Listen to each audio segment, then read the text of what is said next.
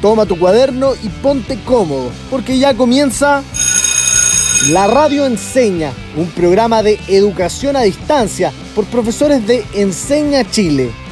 Oye, ¿y qué viene ahora? Ciencias.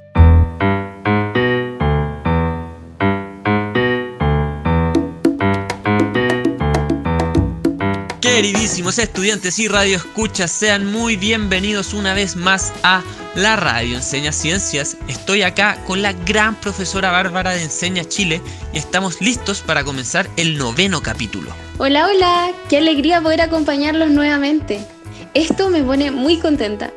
Les recuerdo que el capítulo anterior hablamos sobre salud, alimentación y la importancia de realizar actividad física. Y hoy se nos viene algo genial. Toda la razón, Bárbara. Para hoy les tenemos una tremenda sorpresa. ¿Les contamos a nuestros auditores? Sí, Bernardo. Queridos auditores, hoy tenemos nuestro primer capítulo de química. Es realmente emocionante. Y para nuestro primer capítulo de química tenemos un invitado que también es profesor de Enseña Chile. Él es Ángel Cárdenas, es bioquímico de profesión. Le gusta jugar videojuegos. De hecho, su favorito es Super Smash. También le encanta tocar batería y actualmente trabaja como profesor de química y biología en Villa Alemana. Muchas gracias por la presentación. Estoy muy contento de estar hoy con ustedes en el primer capítulo de química. Bienvenido, profe Ángel. Cuéntanos más sobre el tema que hablaremos hoy, por favor. Hoy aprenderemos sobre mezclas.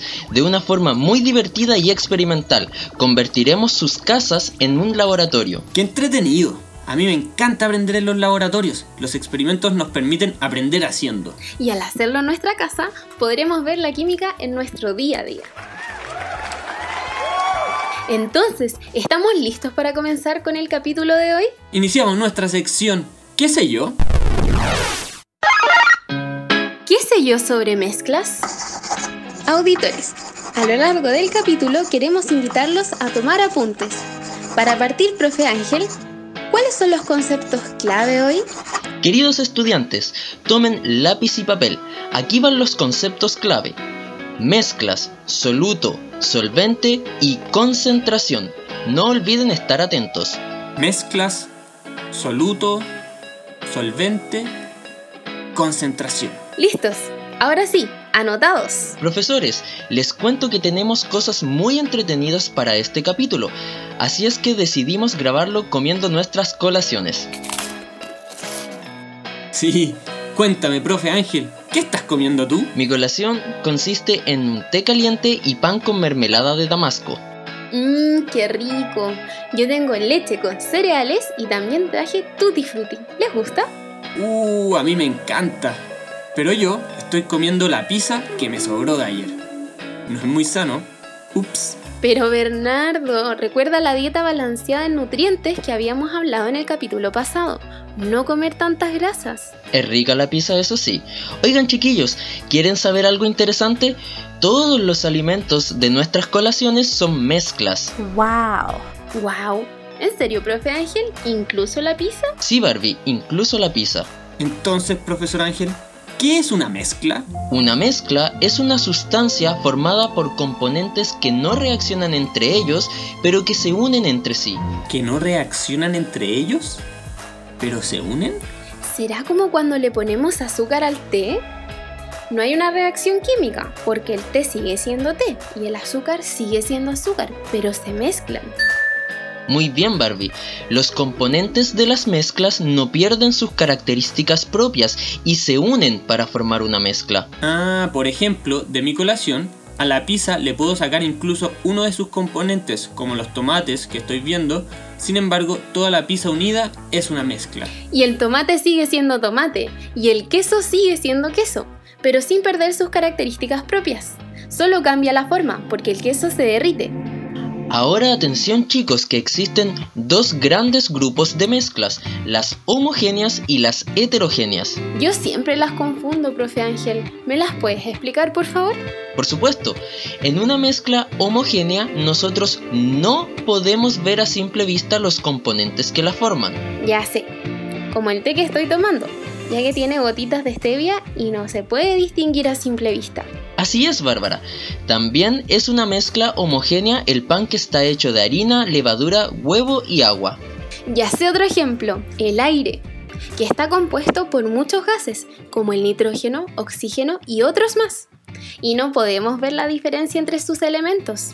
Entonces, ¿Cuáles son las mezclas heterogéneas, profe Ángel? Las mezclas heterogéneas se caracterizan porque en ellas sí podemos distinguir sus distintos componentes a simple vista. La pizza que me comí sería una mezcla heterogénea entonces, porque puedo distinguir la masa, el queso, el tomate y el jamón. Así es, Bernardo. Ahora sí que me queda claro, profe Ángel. Entonces la leche con cereales también es una mezcla heterogénea, al igual que el tutti frutti. Para ver si les quedó claro, los invito a jugar. Les mencionaré algunas sustancias y ustedes dirán si es una mezcla homogénea o heterogénea. ¡Qué entretenido! Auditores, atentos. Estoy lista, repasemos. Homogénea si son uniformes y no veo la diferencia entre sus componentes y heterogénea si veo sus componentes. Perfecto. Queremos que ahora nuestros auditores desde sus casas respondan si las siguientes mezclas que nombraremos son homogéneas o heterogéneas. ¿Están listos nuestros auditores? ¿Preparados para este desafío? Entonces comenzamos. La primera mezcla es una cazuela. Recordemos que una cazuela es una sopa que tiene verduras, proteínas y generalmente se usa arroz, fideos o incluso sémola. Mmm, los ingredientes de la cazuela siempre se pueden distinguir entre ellos. Yo diría que es una mezcla heterogénea. Muy bien, Bárbara. ¿Listos para la siguiente? Ahora, como segunda mezcla, un huevo duro. Recuerden que las mezclas pueden ser líquidas, sólidas, gaseosas o una mezcla de distintos estados. Eh, ¿Homogéneo? Yo solo veo el huevo. Mm, pero Bernardo, ¿y la clara y la yema? Yo creo que es heterogénea. ¿Y ustedes auditores qué creen? ¿Por cuál se la juegan? ¿Listos? Los huevos duros son heterogéneos por la yema y la clara, como mencionaba Bárbara. La tercera mezcla es agua de mar. Heterogénea, porque es salada, entonces debe ser agua y sal. Ups, no, Bernardo. Recuerda que todas las mezclas tienen más de un componente. La diferencia entre hetero y homogénea es si podemos distinguir sus componentes a simple vista o no. Toda la razón, profe. En el agua de mar no logramos ver la sal separada del agua. Entonces es homogénea. Súper bien. ¿Listos para la siguiente? Cuarta mezcla. Agua y alcohol. Uh, difícil. No los he visto juntos. Ahora, por el coronavirus se usa mucho alcohol pero no lo he juntado con agua. ¿Se juntan? Auditores, los invitamos a averiguarlo. ¿Será homogénea o heterogénea? Los dejaremos con la duda en esta. Los invito a ser científicos y resolver esta interrogante. Yo ya lo noté en mi cuaderno para averiguar apenas termine el capítulo.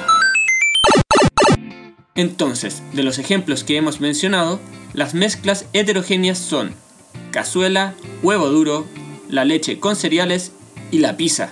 ¿Cómo olvidarla? Y los ejemplos de mezclas homogéneas serían el jugo, el té y el agua de mar. Quiero saber cómo le fue a nuestros auditores. ¿Les gustó el juego? Envíanos tus comentarios, háganlo saber a través de nuestro Instagram arroba la radio Con N, no con ñ. Muy bien chicos, ahora hablando solo de mezclas homogéneas, les quiero contar que también son conocidas como solución o disolución, en donde los componentes llevan el nombre de solvente y soluto. Entonces las soluciones o disoluciones son mezclas homogéneas, dado que en ellas un componente se disuelve en el otro. Muy bien, Bárbara en donde el soluto es el componente de la mezcla que se encuentra en menor proporción, lo que se va a disolver. Por ejemplo, cuando preparamos un café instantáneo, el soluto sería el café. Entonces el solvente es el componente de materia que se encuentra en mayor proporción. Es lo que va a disolver al soluto. ¿Se les ocurre otro ejemplo? Mm, se me ocurre que en el mar el agua es el que está en mayor cantidad por lo tanto es el solvente. Por otro lado, la sal está en menor proporción, por lo tanto es el soluto. Ya, a ver. Primero hay que identificar que sus componentes son agua y sal. Pero, ¿cómo supiste cuál es el componente que está en mayor proporción? Yo los invito a imaginar. ¿Cómo sería el mar si tuviera más sal que agua? Wow, profe, nunca había pensado eso. Si fuera más sal que agua, sería como una masa sólida, no líquida como es el mar. Súper bien. Cuando se pregunten cuál es el componente que está en mayor proporción, los invito a imaginar estas situaciones más extremas, como en este caso, un mar con más sal que agua. ¿Y podemos jugar a identificar los solventes y solutos, tal como lo hicimos con los tipos de mezclas? Me encanta esa motivación por la química. Juguemos.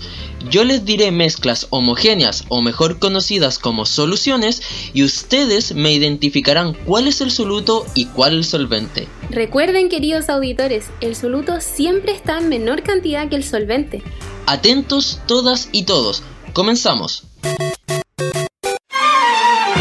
La primera solución es agua con azúcar.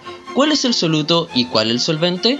Mmm, creo que el solvente sería el agua porque está en mayor cantidad y el soluto el azúcar. Sí, profe, yo pienso igual que el Bernardo.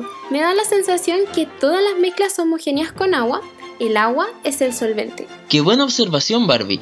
El agua es reconocida como el solvente universal, pero atención, que no todas las mezclas que tienen agua, este es el solvente. Por ejemplo, el alcohol gel, ya que es más alcohol que agua. Oigan, y hablando de agua y azúcar, me dieron ganas de tomarme algo dulce algo como una leche con chocolate en polvo. La leche sería el solvente en este caso y el chocolate disuelto sería el soluto. ¡Oh, qué rico! Cuando yo hago chocolate caliente uso bebida de soya, que es como leche pero a base de soya. La caliento y luego agrego trocitos de chocolate que se van derritiendo y revuelvo hasta que esté homogéneo. Es delicioso. Creo que mi soluto favorito es el chocolate. A mí en invierno me gusta tomar un tecito de manzanilla con miel. A ver chicos, les propongo como desafío que me digan cuál es el soluto y cuál es el solvente de esta solución de té de manzanilla con miel. Yo creo que la manzanilla aporta el soluto y el agua es el solvente. Barbie, estoy de acuerdo contigo en que el agua es el solvente, pero yo creo que en este caso el soluto es la miel disuelta en el agua. ¿Qué pasa en este caso, profe Ángel? Ambos están en lo correcto, chiquillos. En este caso, el agua es el solvente y estamos en presencia de una disolución con dos solutos, la manzanilla y la miel. La perseverancia y concentración están dando resultados. Si preparo jugo en polvo, ¿qué dirían? Ya sé. El soluto es el jugo en polvo y el solvente es el agua. Así es, muy bien Bárbara. Buena. Oye, Ángel, yo cuando preparo el jugo lo echo en un litro de agua. Qué buena acotación, Bernardo. ¿Qué pasaría si en vez de agregar el sobre en un litro de agua lo hacemos en dos litros? Oh, yo hice eso una vez y me quedó súper mal el jugo. Casi no tenía sabor. A mí me encanta bien aguado. Si no, lo encuentro muy dulce. Exacto. Esto es porque cambiamos la concentración de la preparación.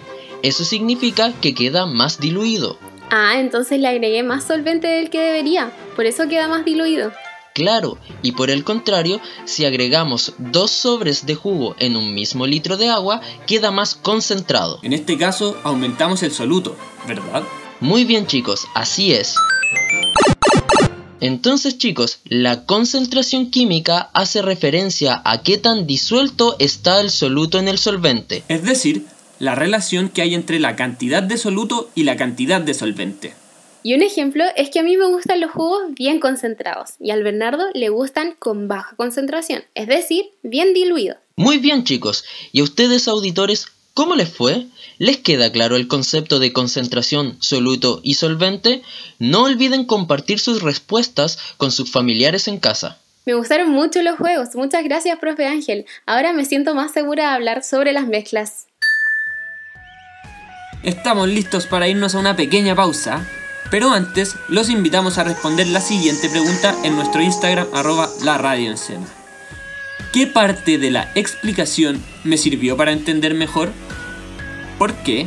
Ángel, Bernardo, hemos aprendido muchas cosas en el capítulo de hoy y estoy segura que aún nos queda mucho más por descubrir.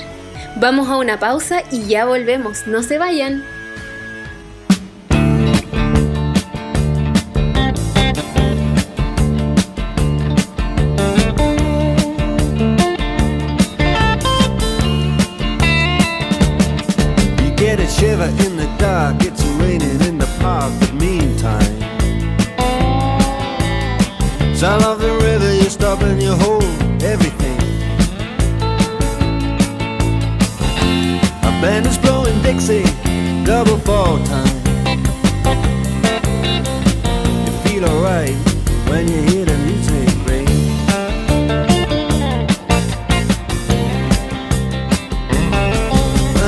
Step inside, but you don't see too many faces. Coming in out of the rain to hear the jazz go down. Competition in other places. The horns, they blowing that sound.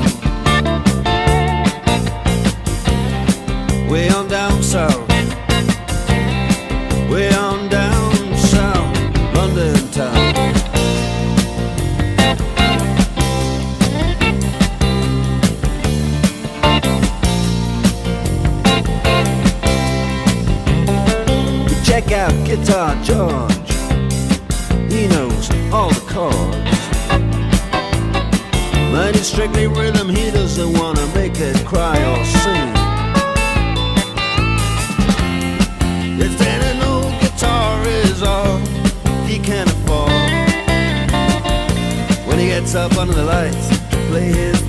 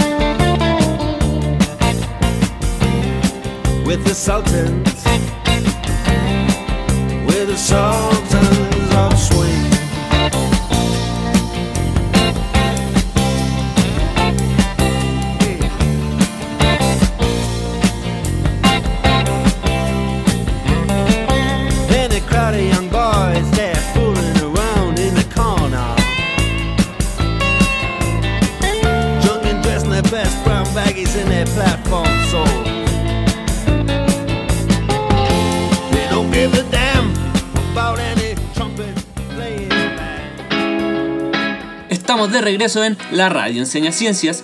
Hoy estoy junto a los profesores de Enseña Chile, Bárbara y Ángel, hablando sobre mezclas. Oigan, ¿les parece que hagamos un recuerdo de lo que hemos aprendido durante el capítulo de hoy? Démosle. Hoy aprendimos que las mezclas pueden ser homogéneas o heterogéneas. En una mezcla homogénea no puedo distinguir sus componentes, pero en una mezcla heterogénea sí puedo distinguirlos. Por último, aprendimos que las soluciones están compuestas por su soluto y su solvente, y que la concentración es la proporción de soluto en una cantidad de solvente. ¡Qué gran tema! A todas y todos nuestros estudiantes les invito a reflexionar sobre la siguiente pregunta. ¿Cómo puedo diferenciar una mezcla homogénea de una mezcla heterogénea? Bernardo, tu pregunta me parece perfecta para iniciar con la siguiente sección del capítulo de mezclas. No esperemos más entonces y armemos nuestro laboratorio casero. Comenzamos con el Hazlo en tu casa. Buenísimo. ¿Qué haremos hoy, Bernardo? Hoy haremos diferentes mezclas en nuestra casa. Así es, Bárbara. Haremos dos experimentos. El primero es sobre reconocer mezclas homogéneas y heterogéneas. Durante la primera parte del programa hablamos de varios ejemplos para que se imaginaran estas mezclas. Ahora las vamos a experimentar. Vamos con el experimento entonces. Para esto necesitaremos los siguientes materiales. Dos vasos de vidrio o plástico transparente.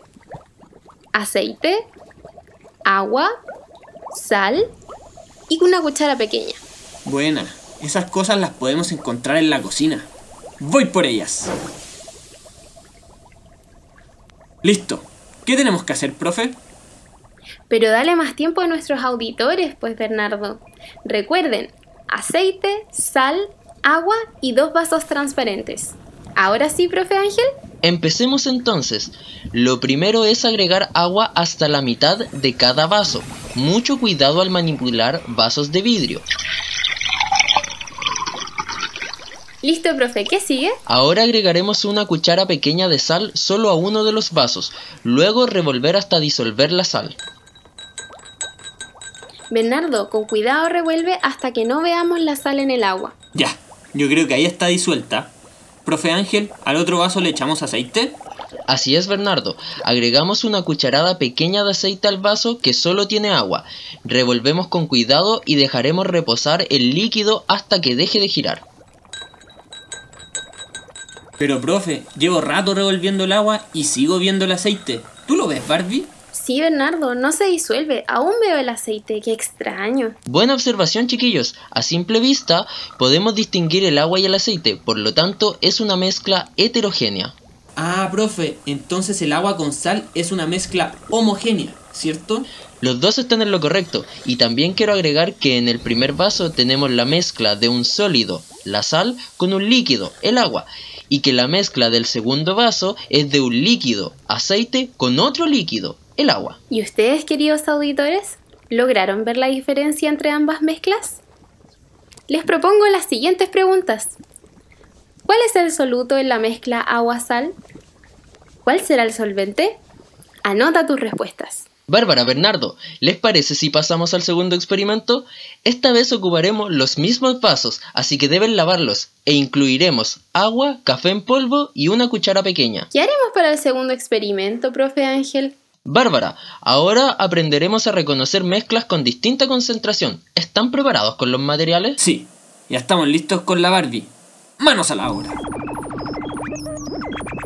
Muy bien, para la primera parte del experimento agregaremos agua a ambos vasos hasta la mitad. Es importante que ambos vasos tengan la misma cantidad de agua. Ya, profe, con el Bernardo llenamos ambos vasos hasta la mitad. Ambos están iguales. Perfecto. Ahora ocuparemos el café en polvo y la cuchara pequeña. En un vaso agregaremos la punta de cuchara de café y luego revolveremos. Ya, yo le agrego al vaso 1 la puntita de café, Barbie. ¿Ya? Seguimos. En el vaso 2 añadiremos la mitad de cuchara de café y comenzaremos a revolver. ¿Qué es lo primero que pueden notar al observar ambos vasos con la mezcla de agua y café? Profe, yo veo que el vaso 1 tiene el agua más clarita que el vaso 2. Muy bien, Bárbara. ¿A qué crees que se debe esta diferencia? Es porque el vaso 1 tiene menor cantidad de café que el vaso 2, ¿o no, profe? Muy bien, Bernardo. En la mezcla de agua con café, el agua es el solvente y el café es el soluto, entonces el vaso 1 tiene menos soluto que el vaso 2. El vaso 2 tiene una mayor concentración, pero la concentración no solo depende de cuánto soluto haya, también depende de la cantidad de solvente. ¡Wow!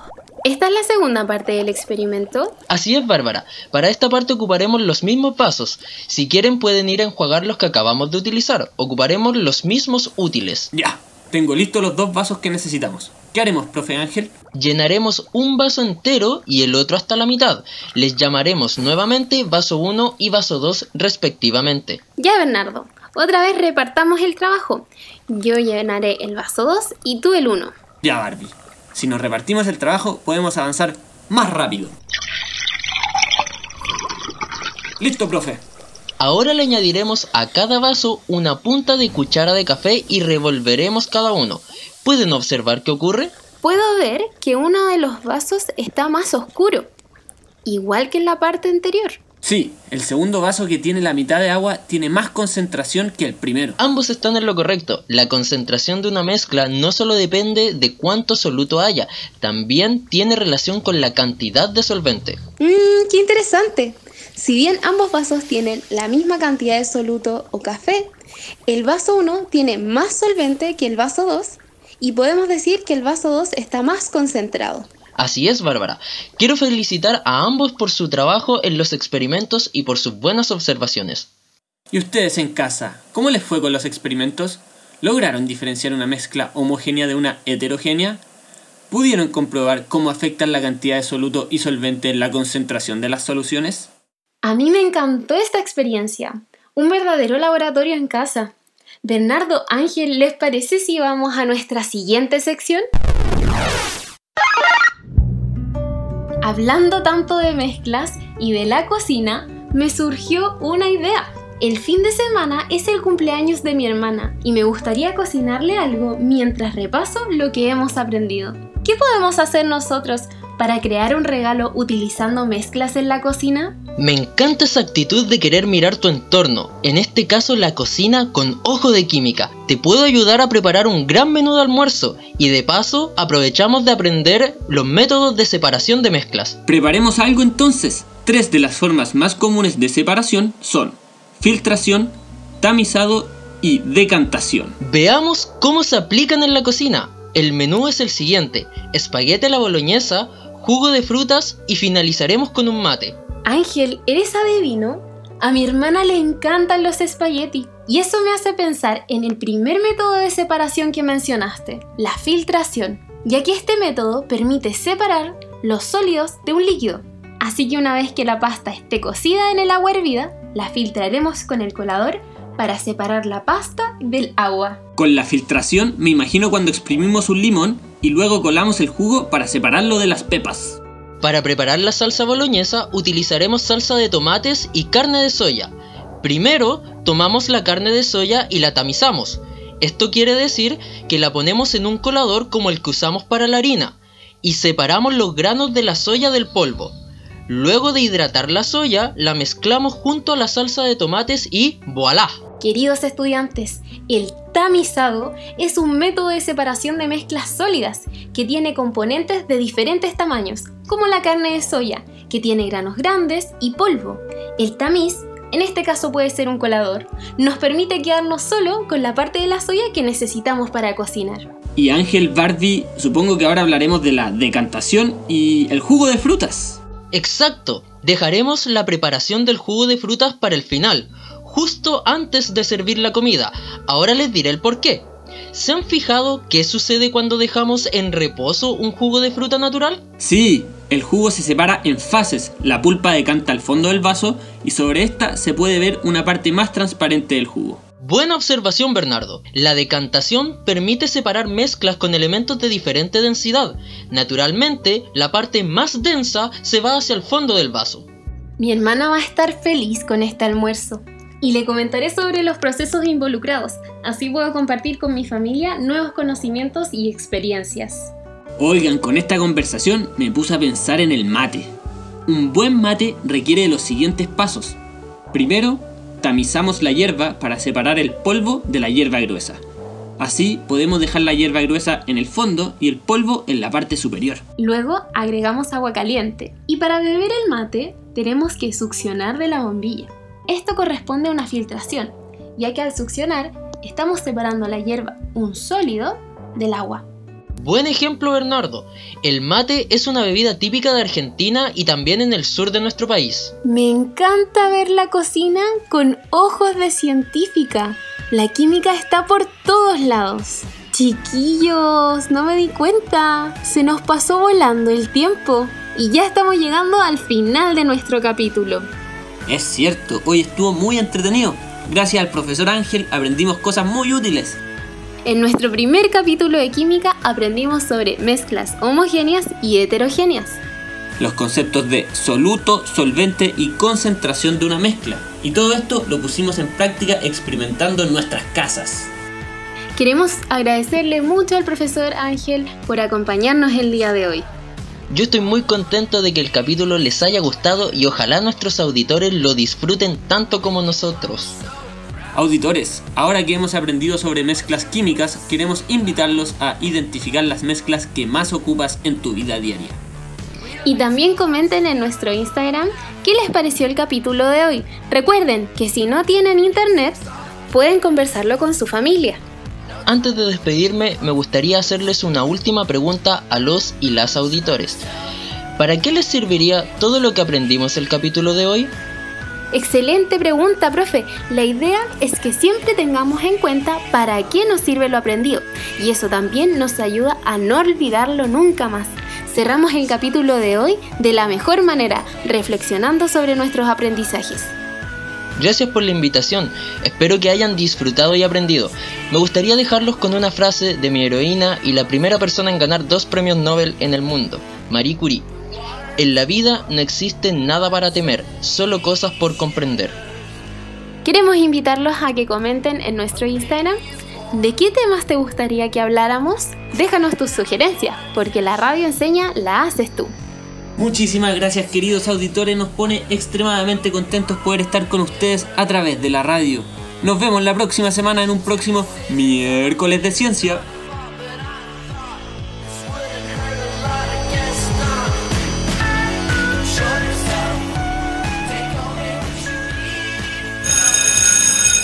Termina la clase y parte el recreo. Descansa. Nos vemos mañana a esta misma hora en la radio Enseña.